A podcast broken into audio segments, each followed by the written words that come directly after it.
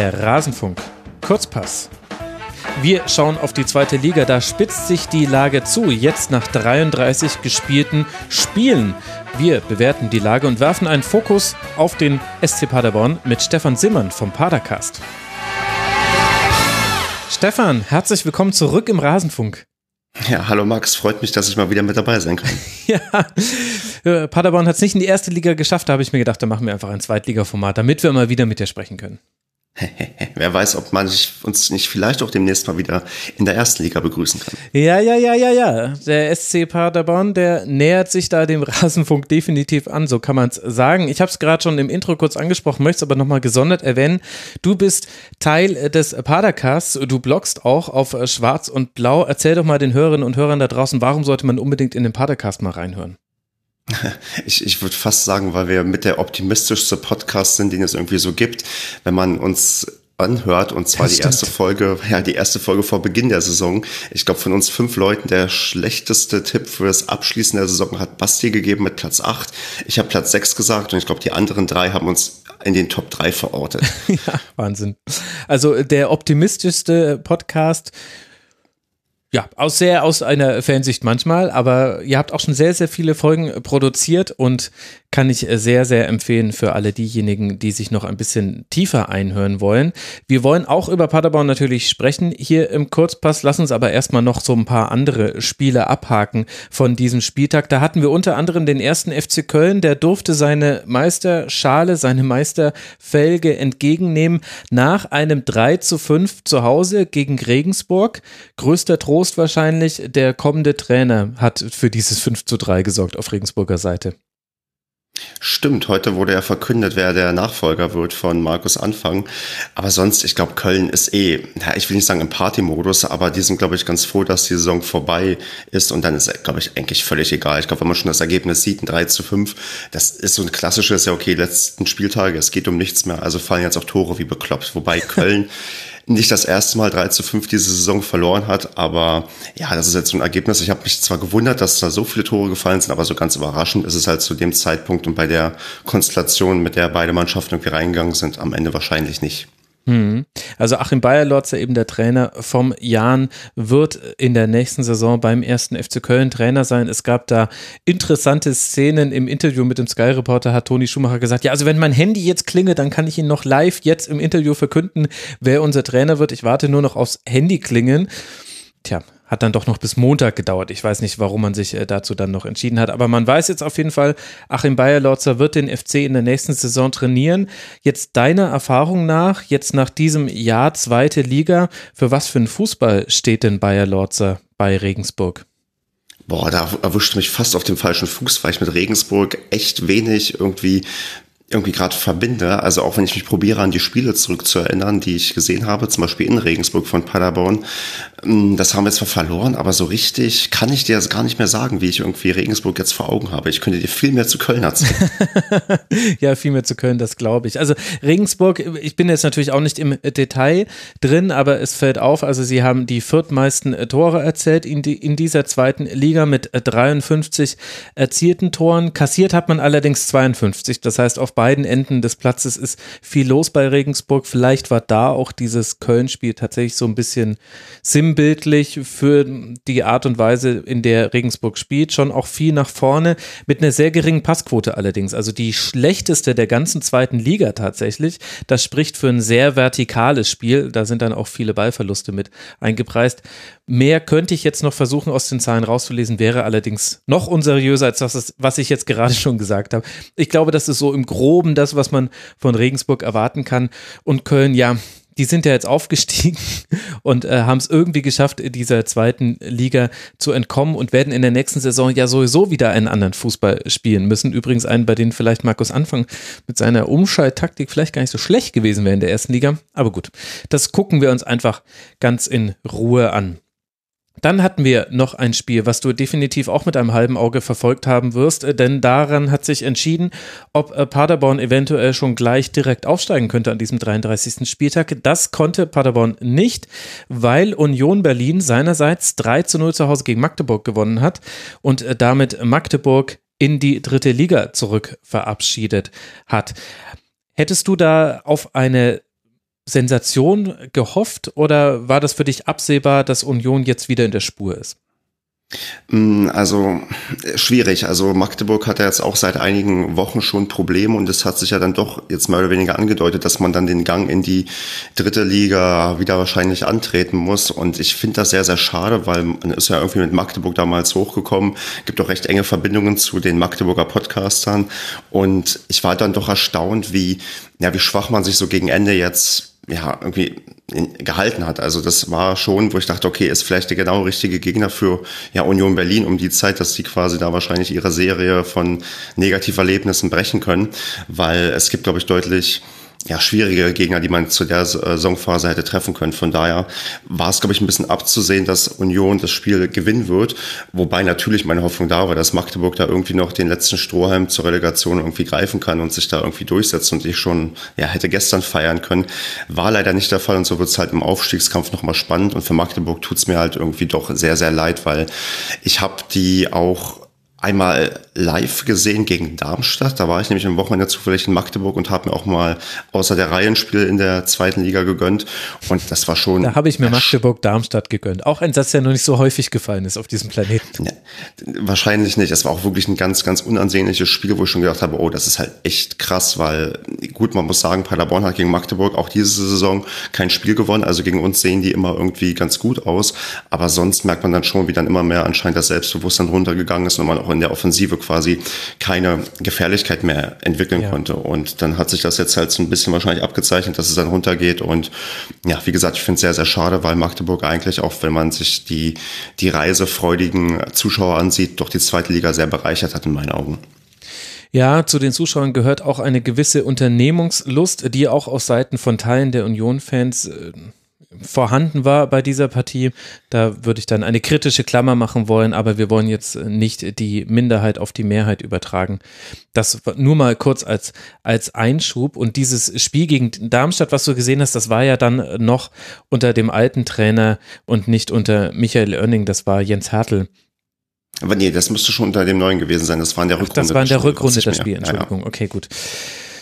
Ja, Magdeburg haben wir ja in der letzten Kurzpassfolge schon ein bisschen länger thematisiert und sind da näher drauf eingegangen. Bei Union hatte ich jetzt in dieser Partie den Eindruck, da hat der Spielverlauf maximal geholfen. Also in der achten Minute mit so einem Kopfball nach einer langen Flanke in Führung zu gehen, das hilft natürlich an so einem brisanten Spieltag sehr. Und spätestens ab dem 2 zu 0 hat Union meiner Meinung nach einfach alles genau richtig gemacht. Also hinten nichts zugelassen. Es gab einen Schuss aufs Berliner Tor durch Magdeburg, das ja sowieso schon mit Offensivproblemen die ganze Saison schon zu kämpfen hat. Ich finde, da hat das Union sehr, sehr gut heruntergespielt. Dass es am Schluss dann noch ein 3 zu 0 wird, ist natürlich wunderbar. Sebastian Peuter mit seinem zweiten Treffer in der 95. Minute. Aber ich fand, das war eine, ein ruhiger und reifer Auftritt von Union und ich weiß jetzt nicht, was die genauen Gründe äh, dafür sind. Da müsste man vielleicht das äh, Textilvergehen hören warum das dann auch zum Beispiel in der Vorwoche in Darmstadt nicht so gut geklappt hat. Aber ähm, da hatte ich das Gefühl, hier spielt eine Mannschaft, die jetzt genau weiß, was sie noch zu erreichen hat, was sie noch erreichen will und hat das sehr souverän heruntergespielt. Ja, und hinzu kommt halt auch die wahnsinnige Heimstärke von Union Berlin. Die haben ja wirklich äh, zu Hause nur einmal verloren und das gegen Paderborn. Die sind wirklich auch zu Hause, glaube ich, echt schwer zu bezwingen, gerade wenn sie noch erstmal in Führung sind. Mhm. Was natürlich jetzt dann den Blick auf den 34. Spieltag für Union Berlin lenkt. Da reist man zum VfL aus Bochum, für den es um nichts mehr geht, auf Tabellenplatz 10 liegend. Da werden wir jetzt gleich noch dann denke ich mal, nochmal ausführlicher sprechen, wenn wir auch die Lage bei Paderborn eingeordnet haben, was denn das mit den Aufstiegsrennen macht und den verschiedenen Konstellationen. Vorher können wir uns aber noch von einer Mannschaft aus dem Aufstiegsrennen verabschieden, die schon vorher nur noch minimalste Chancen hatte, nämlich Heidenheim. Beim MSV Duisburg ein 4 zu 3, auch so ein wildes Spiel, aber mit dem anderen Vorzeichen, anders als bei Köln gegen Regensburg, ging es hier für den MSV noch um was und wenn es nur ein würdevoller Abschied aus dieser zweiten Liga war. Und zum Thema würdevoll fällt mir halt dieses wirklich abstruse ja. Eigentor ein, was die Duisburger geschossen haben oder geköpft haben. Also das ist, glaube ich, dann so ein bisschen sinnbildlich für, ja, wie wahrscheinlich diese Saison gelaufen ist. Also Duisburg steckt ja schon ewig da unten fest. Ich weiß nicht, ob sie jemals irgendwie die Abstiegsränge vernünftig verlassen haben oder anfänglich irgendwie gut reingekommen sind ich habe so ein bisschen das Gefühl bei Duisburg, ähm, ja, deutet sich das so ein bisschen an, was bei manchen Vereinen halt so passiert, die irgendwie mal ganz oben waren in der ersten Liga und jetzt so Schritt für Schritt ja sich aus dem Profifußball eventuell verabschieden, weil einfach in dem, ja, in diesem Haifischbecken Profifußball kein Platz mehr ist und man jetzt immer so zwischen zweiter und dritter Liga hin und her pendelt und Duisburg nicht unbedingt finanzstark ausgestattet mhm. ist, dass man dass es mich nicht wundern würde, wenn wir die längere Zeit nicht in der zweiten Liga wiedersehen, sondern dass sie vielleicht noch einen Gang perspektivisch noch weiter nach unten antreten. Also ich glaube, das ist auch gerade, wenn man ja, sich die letzten Jahre anguckt, kommt Duisburg langsam in eine kritische Phase, wo du halt nicht ja, guten Gewissens sagen kannst, dass die irgendwann wieder ja, langfristig in der zweiten Liga sich etablieren können. Das wird, glaube ich, ganz, ganz schwer dort und ja, dann kommen halt dann noch solche Spiele dazu, die dann wirklich auch dann zeigen, dass es auch dieses Jahr sportlich einfach nicht gereicht hat. Mhm. Also nur an vier Spieltagen war in dieser Saison Duisburg nicht auf einem der letzten drei Tabellenplätze platziert in der Liga. Der Abstieg hat jetzt niemanden überrascht. Aber man sieht eben auch, wie die finanzielle Konstitution bei diesen Vereinen ist, die darunter gehen. Also der erste FC Magdeburg zum Beispiel hat ganz offensiv kommuniziert nach dem Abstieg, es soll jetzt keiner damit rechnen, dass wir direkt wieder aufsteigen, also frühestens vielleicht in drei Jahren. Das heißt, deren Erwartungsmanagement sieht jetzt schon so aus, dass sie sagen, also wir müssen uns jetzt erstmal wieder in der dritten Liga konsolidieren, um einen neuen Anlauf zu nehmen. Und was ähnliches kann man sich ja dann beim MSV auch erwarten. Das ist schon ein harter Fall den man da hat von der zweiten in die dritte Liga. Ich glaube sogar ein bisschen mit dem Unterschied, dass man kann das in Magdeburg sagen, weil man ja auch schon in der dritten Liga einigermaßen wirtschaftlich gut aufgestellt war. Die haben sich ja damals auch in der Regionalliga noch entschuldet und der MSV Duisburg, die werden wahrscheinlich auch sagen, ja, wir müssen uns irgendwie konsolidieren, aber das könnte durchaus dann sein, dass da ähnlich wie bei Lautern eigentlich in der vorgehaltener Hand gesagt werden muss, wir müssen bald wieder aufsteigen, kostet es, was es wolle.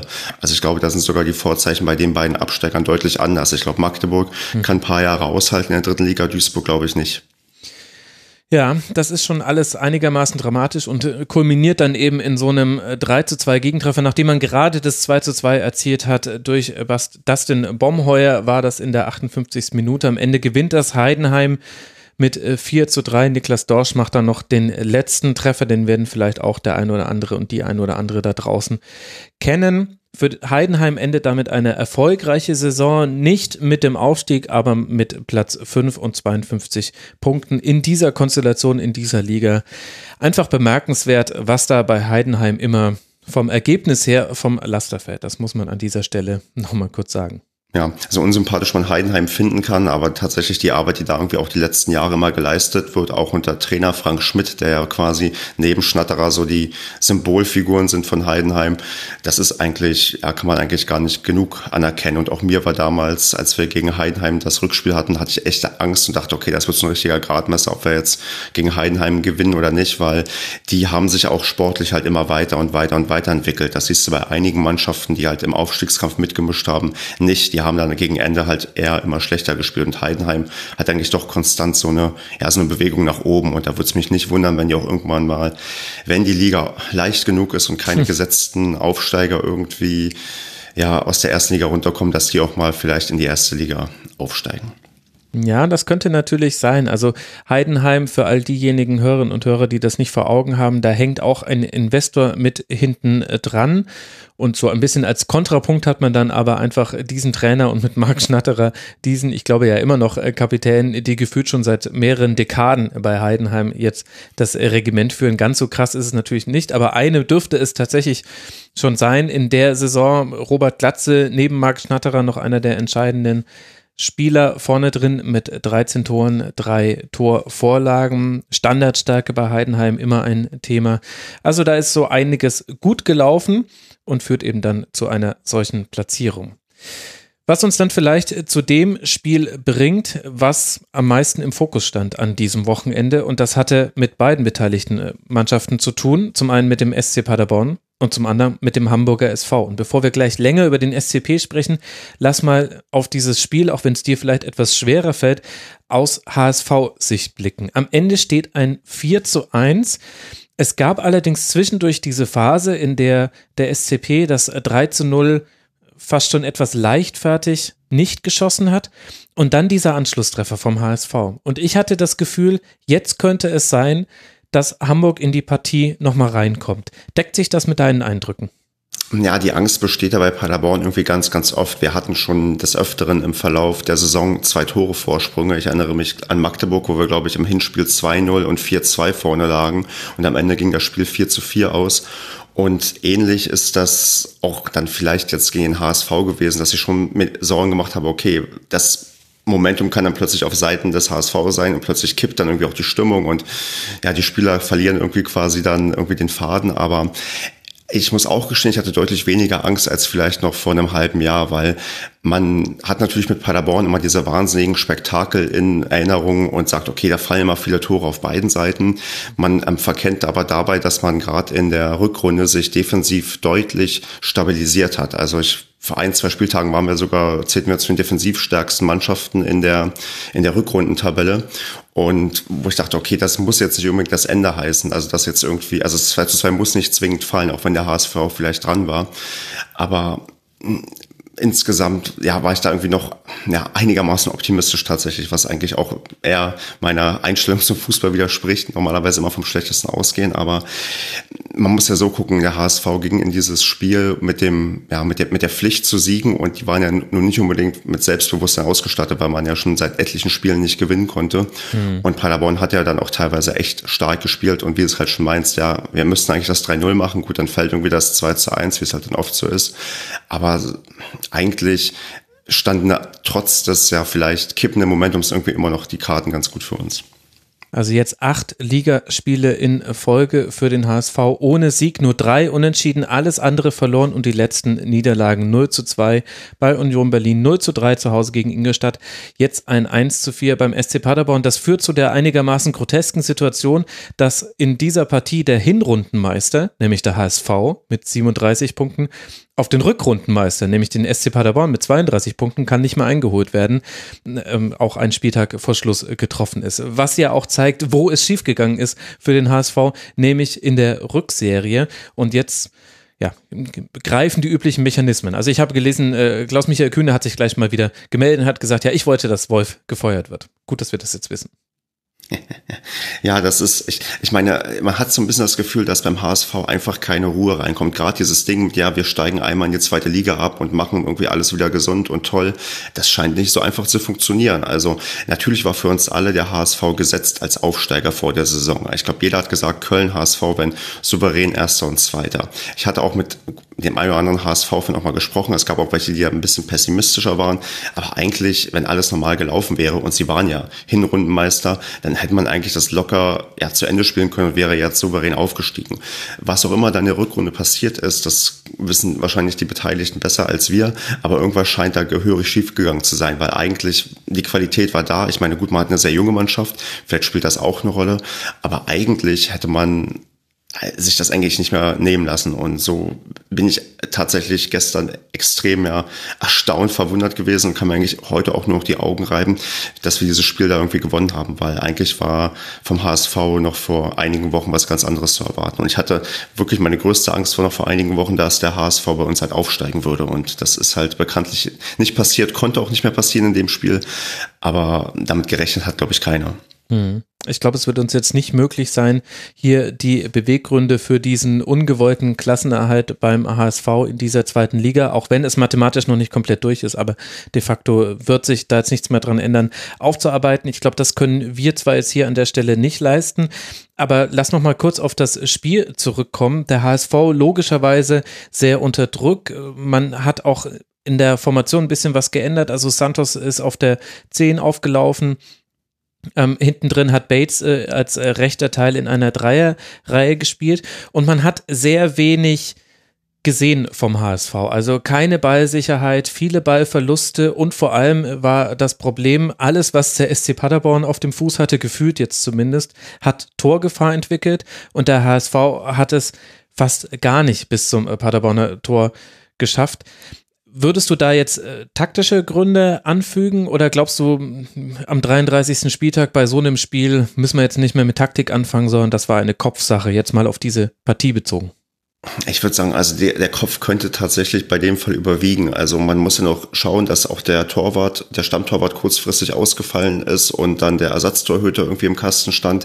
Das sind alles so Sachen, die, die werden bei schwächelndem Selbstbewusstsein nicht unbedingt förderlich sein für deine Leistung auf dem Platz. Hinzu kommt natürlich vielleicht auch noch im Hinterkopf, okay, wir haben Paderborn schon zweimal besiegt und das waren zwei Spiele, wo Paderborn eigentlich chancenlos war. Also da war wirklich das 1 zu 0 in der Hinrunde, das ähm, da hätten wir eigentlich noch viel, viel höher verlieren müssen fast. Und im DFB-Pokal hatten wir auch keine Chance.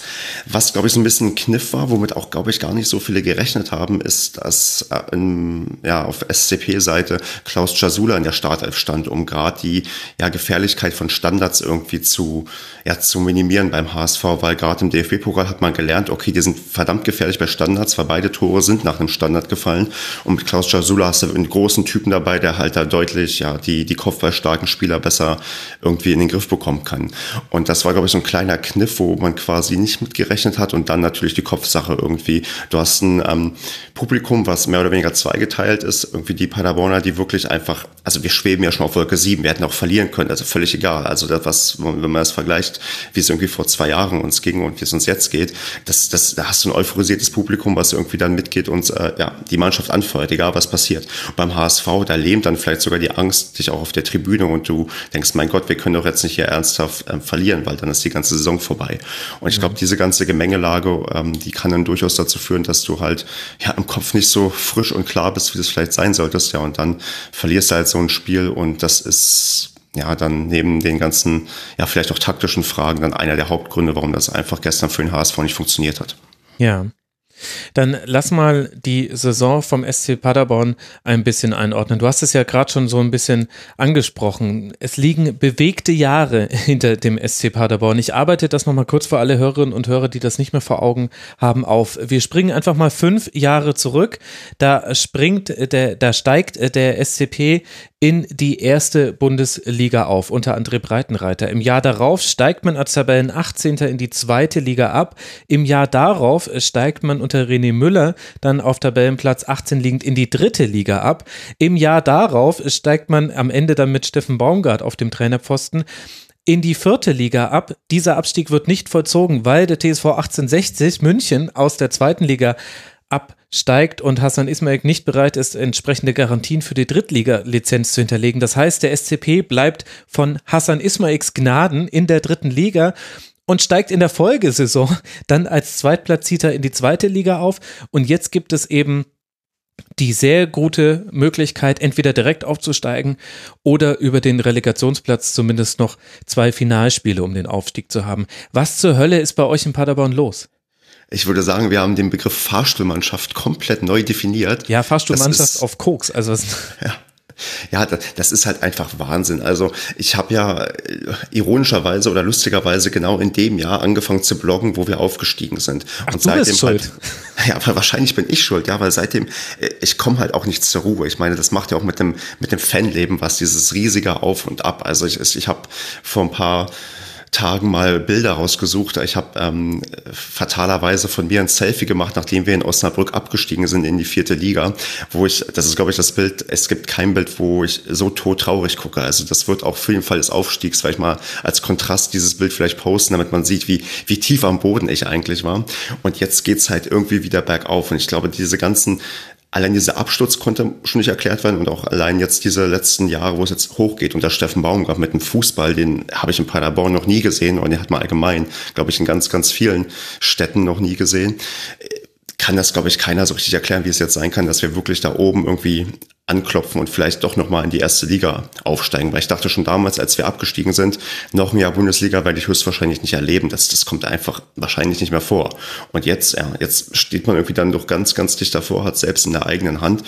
Und ich hätte gerne mal, auch wenn es dann irgendwie langweilig wird, eine Saison, die wirklich langweilig ist. Ich möchte irgendwann mal weiß nicht, acht Spieltage vor Schluss soll einfach nichts mehr gehen, weil ich merke so auf der Zielgeraden, dass einem das halt echt fertig macht, ja, weil du, ich konnte jetzt die letzten paar Spiele schon kaum noch irgendwie ins, ja, ins Stadion gehen, ohne irgendwie extrem angespannt zu sein. Gerade wenn man jetzt guckt, wir haben ja am 32. Spieltag in Bielefeld am Freitagabend verloren. Ich dachte, okay, jetzt werden wir mal im Verlauf des Spieltags den zweiten Platz abgeben. Stattdessen verlieren alle anderen auch, ja, und du bleibst immer noch Zweiter. Jetzt verteidigen wir diesen zweiten Platz und haben den dritten sicher und stehen da, wo ja, wo ich uns vor zwei Jahren zumindest nicht gesehen habe und wünsche eigentlich den, ja, diesen gestressten Fanseelen und ich schließe mich da eindeutig mit ein, endlich mal eine ruhige Saison. Aber ich habe ein bisschen die Angst, die werden wir auch nächste Saison nicht erleben.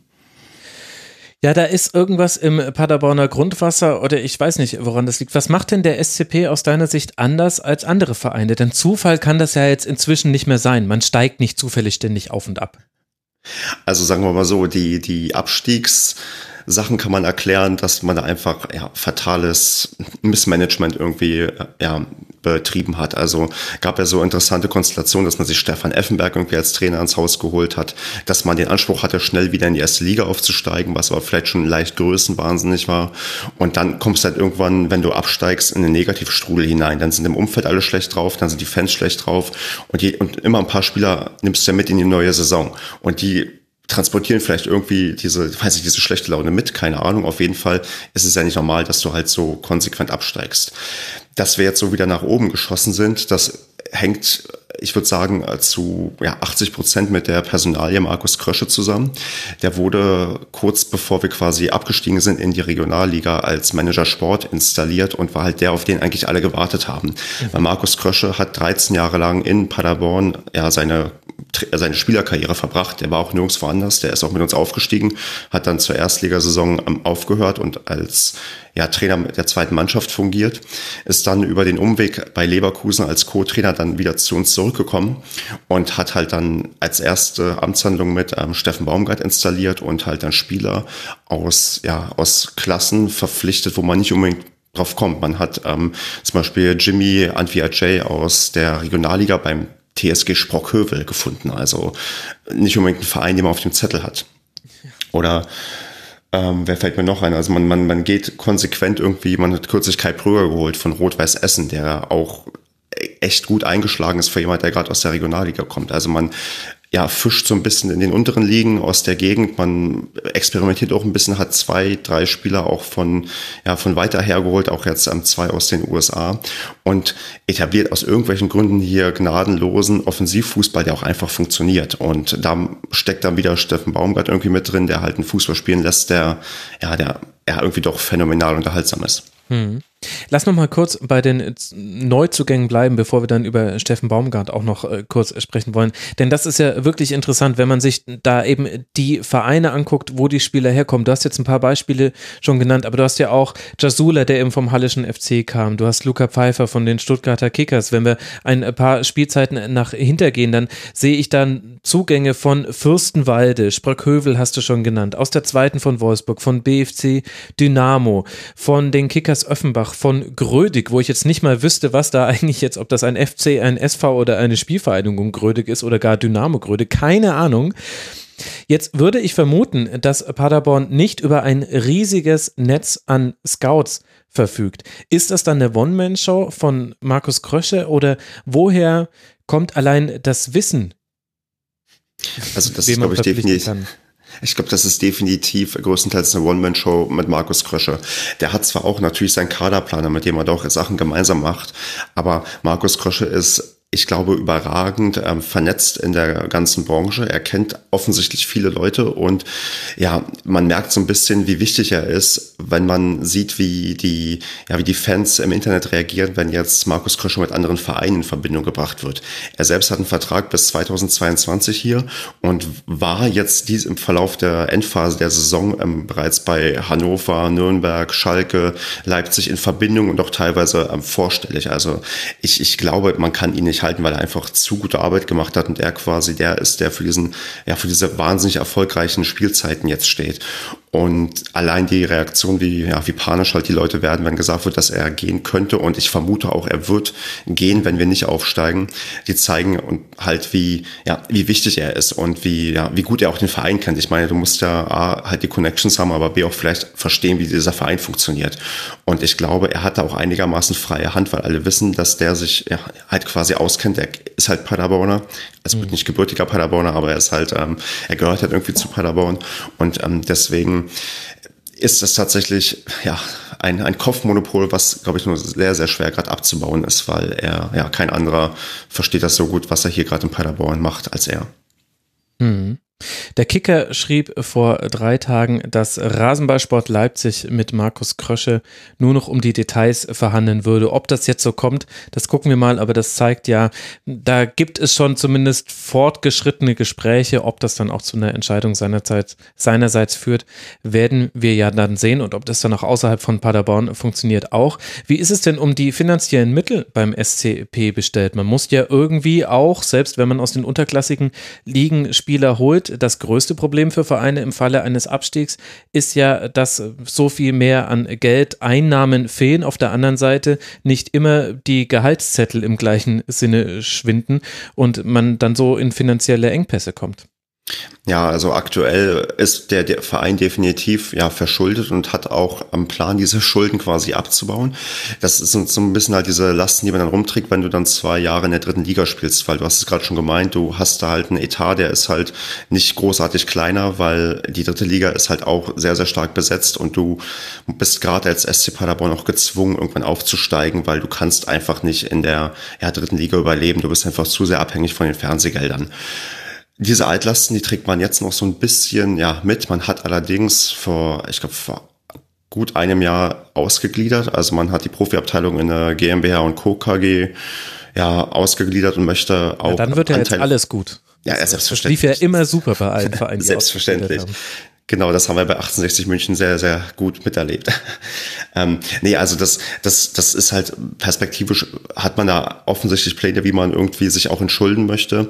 Allerdings ist man definitiv abhängig davon, mindestens in der zweiten Bundesliga zu spielen. Man darf vielleicht ab und an mal nach oben oder unten ausrutschen, aber ohne Zweitliga-Fußball gibt es in Paderborn, glaube ich, keinen Profifußball. Und aktuell ist man finanziell, ja, hält man das, also man kann mit diesen Schulden irgendwie auch gerade leben, aber wenn es mal runtergeht, gehen würde länger, dann, ja, dann gibt es auch riesige Probleme und das wird man dann wahrscheinlich ja dann eher schle ein schlechteres Ende nehmen. Mhm.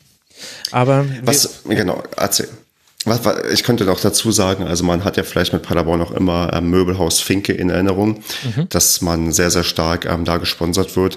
Äh, Wilfried Finke ist ja Anfang des Jahres verstorben, hat kurz vorher auch sein ja, Präsidentenamt abgegeben und auch seine Möbelgruppe verkauft, wo man ein bisschen darauf schließen kann, okay, da war vielleicht auch klar, dass er nicht mehr lange irgendwie dem ja, Verein irgendwie zur Verfügung steht. Und deswegen ist man jetzt auch quasi ähm, gezwungen, auch sich komplett zu emanzipieren und selbst halt einen Weg zu finden, wie man sich irgendwie in diesem ja, Fußball-Business halten möchte. Also das ist ähm, dieses Ding mit, ja, eigentlich ohne Finke wäre Paderborn nicht, wo man jetzt ist, aber dies, diesen Joker, den können wir fortan wahrscheinlich nicht mehr ziehen, denn jetzt ähm, ja, muss man quasi solide arbeiten, die es dann andere Vereine vielleicht auch vormachen, weil mhm. die Strahlkraft eines an, von anderen Vereinen hat der SCP definitiv nicht. Ich glaube, das ist realistisch genug zu sagen, man wird hier nicht irgendwie ganz, ganz viele Sponsoren anziehen können, weil die den SCP als sehr, sehr attraktive Marke wahrnehmen. Da gibt es dann andere Vereine, die gerade in Nordrhein-Westfalen prädestinierter sind. Mhm. Also der Joker, Geldgeber, der liegt jetzt wieder im Ablagestapel. Dann haben wir den Joker Sportdirektor. Da sind wir uns noch nicht so ganz sicher, wie lange der dem SCP erhalten bleiben wird. Bleibt ja noch der Joker Trainer, der einen Fußball spielen lässt, der sich deutlich von vielem abhebt, was man sonst in der zweiten Liga sehen kann. Wofür steht Steffen Baumgart? naja, offensichtlich für gnadenlosen Offensivfußball lieber 4 zu 3 als 1 zu 0 gewinnen. Und du, du merkst das auch auf dem Platz. Zumindest gab es Phasen, gerade auch in der Drittligasaison, da führst du irgendwie schon 4 zu 0 und die machen halt noch einfach weiter. Ich meine, sinnbildlich ist, dass bei uns ähm, im Podcast seit zwei Jahren der Andreas immer 4 zu 0 getippt hat für den SCP und wir eigentlich jedes verdammte Ergebnis irgendwie durch hatten. Ja, wir haben irgendwie 7 zu 1 gewonnen, 6 zu 0, 6 zu 2. Nur dieses 4 zu 0 ist letztens erst vor ja, ein paar Wochen gegen Duisburg gefallen. Aber wirklich, wir haben zwei Jahre lang gewartet, dass wir in Anführungsstrichen nur 4 zu 0 gewinnen, weil ja, die hören einfach nicht auf, Fußball zu spielen. Das hat man auch ganz gut im, damals im Westfalen-Pokal erlebt. Ja, da hast du irgendwie, liegst du 5-0 vorne, machst trotzdem weiter, am liebsten zweistellig. Also Steffen Baumgart, der möchte, dass quasi immer, ja, immer auf mehr Tore gespielt wird. Er, er lässt auch alles behutsam von hinten aufbauen. Also es ist nicht so, dass der Torwart irgendwie ähm, lange Abschläge nach vorne und dann gucken wir mal, was passiert. Nein, da wird wirklich ganz ähm, ja, von hinten quasi über die Innenverteidiger ja, nach vorne aufgebaut, was da auch in Paderborn nicht nach, noch nicht so beim Publikum teilweise etabliert hast, weil die dann doch irgendwie dann ja diesen Schreckmoment im Stadion haben, wenn dann irgendwie das sehr, sehr knapp irgendwie aussieht. Aber das ist halt alles inzwischen ja einstudiert und etabliert und wir kriegen halt keine Gegentore auch, wenn wir irgendwie früh angelaufen werden, weil da doch inzwischen auch eine enorme Ballsicherheit teilweise da ist und wir dann natürlich noch ein paar überragende Einzelspieler haben und dann ja kann man dann so einen Fußball entwickeln, wie wir ihn jetzt entwickelt haben, der glaube ich ja deutschlandweit für Furore gesorgt hat in diesem Jahr. Mhm. 75 geschossene Tore Tore nach 33 Spielen, 47 kassierte Tore. Da ist immer viel los, wenn der SCP in irgendeinem Stadion in dieser Republik zum Anstoß äh, schreitet. Wer sind denn so die individuell herausragenden Spieler, die du gerade schon angedeutet hast?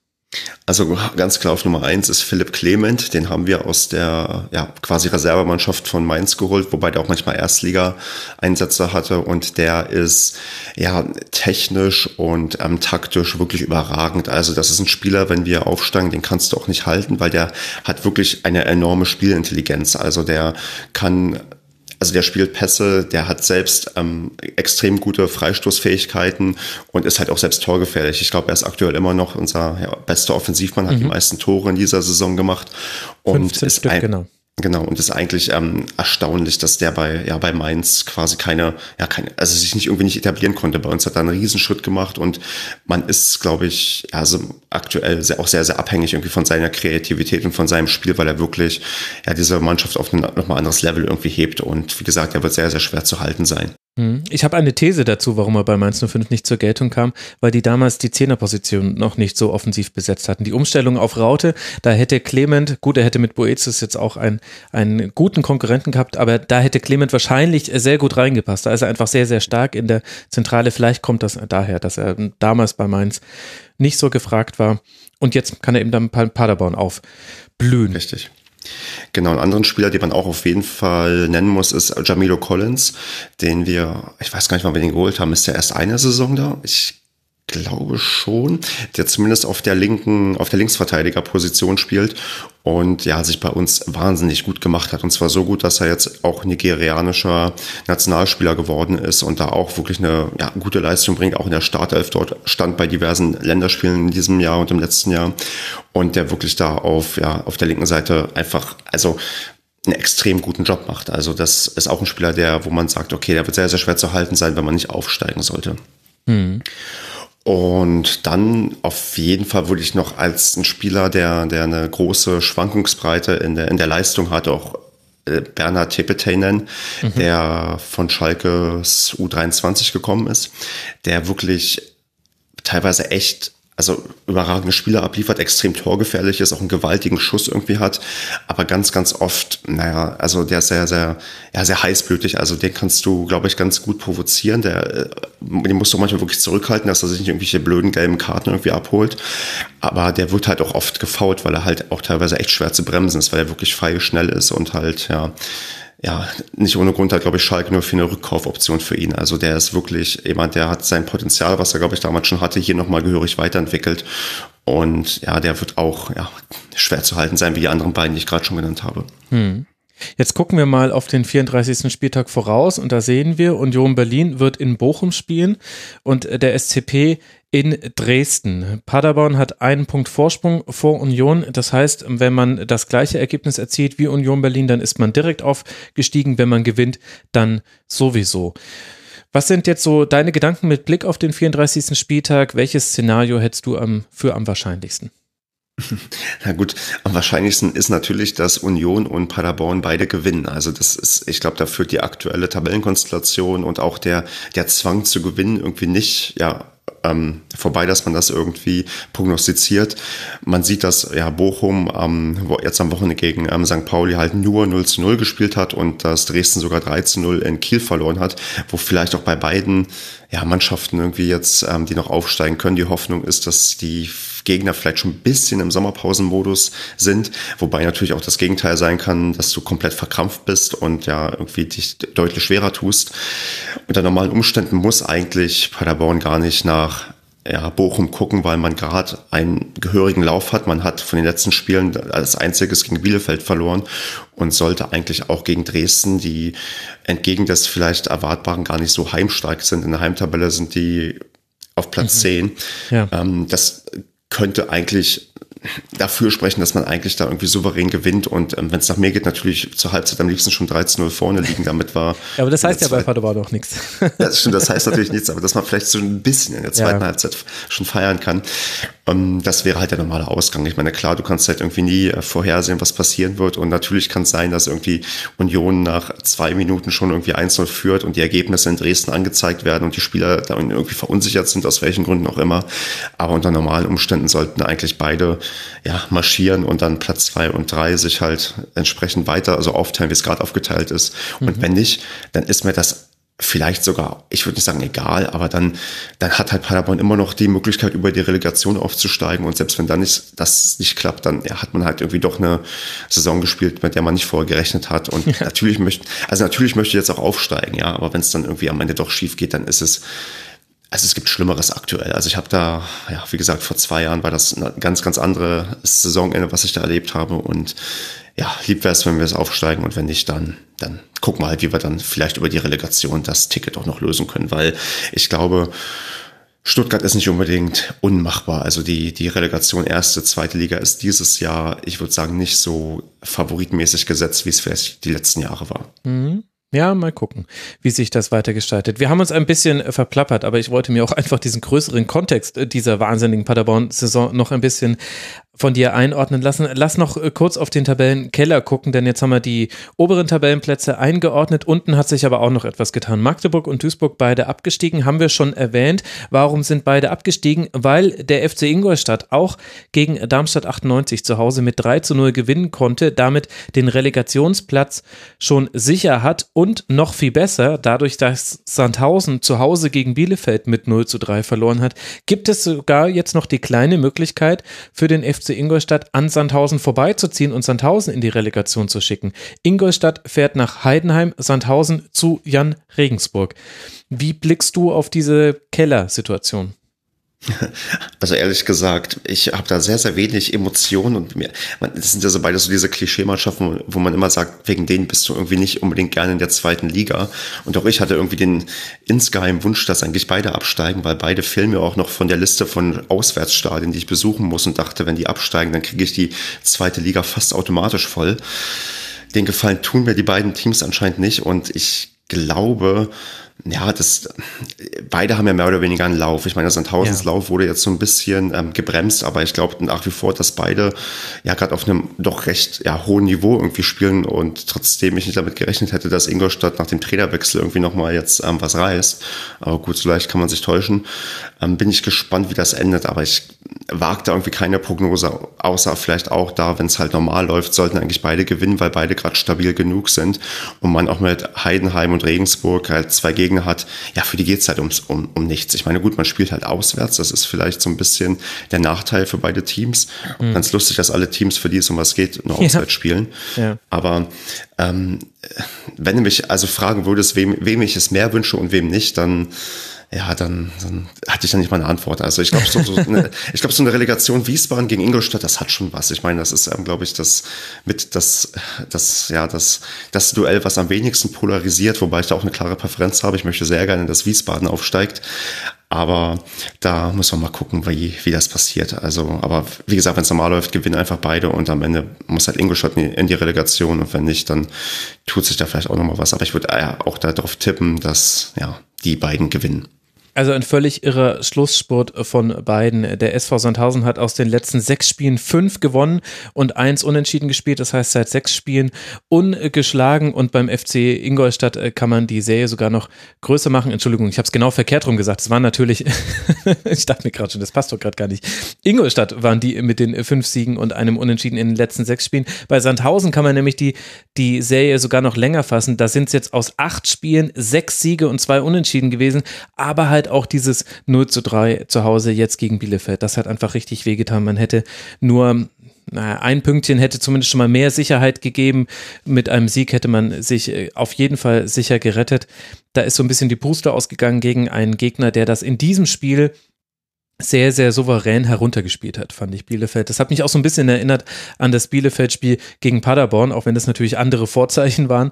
Aber ähm, die haben wenn, wenn Bielefeld nicht den größten Druck hat, so sind sie mir jetzt zumindest so aus der Ferne betrachtet in dieser Saison immer wieder aufgefallen, dann kann das schon sein, dass sie so ein Spiel eigentlich relativ gut runterspielen. Dann haben die, die haben eine gute Qualität, die haben eine gute Grundstruktur in der Mannschaft und so haben sie es jetzt eigentlich bei beiden Spielen gemacht, sowohl gegen Paderborn als jetzt auch in Sandhausen. Genau, die sind ja auch nicht ohne Grund auch auf Platz zwei in der Rückrundentabelle. Also die Rückrundentabelle ist quasi fest in ostwestfälischer Hand. Und, ähm, ja. ja, so ist das dann halt. Es ist unglaublich.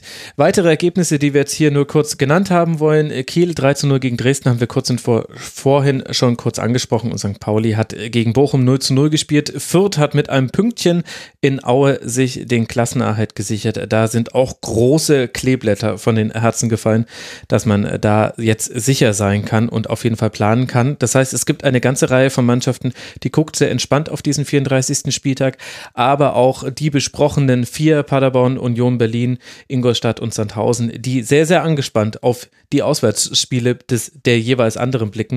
Und dann gucken wir doch mal, was mit äh, Paderborn passiert und ob wir uns, Stefan, dann auch im nächsten Jahr in der Schlusskonferenz zur ersten Liga hören. Ich bin ja sehr gespannt. Ich würde mich sehr darüber freuen, wenn es passieren würde und ich hoffe halt, dass ich dann in einer Woche dann am Montag den ja, Kater meines Lebens habe und, ähm, und äh, nicht aufstehen kann, weil es einfach ein sehr, sehr geiler Trip nach Dresden gewesen sein wird. Und dann äh, kannst du zum Wiederentnüchtern, kannst du dann den Kurzpass hören, der dann aufgezeichnet werden wird in der nächsten Woche. Auch wenn ich noch nicht weiß, ob es am Montag selbst passiert. Da freue ich mich sehr drauf. Aber selbst wenn er am Mittwoch rauskäme, wärst du ja da immer noch, also entnüchterungswürdig, vermute ich. Höchstwahrscheinlich ja.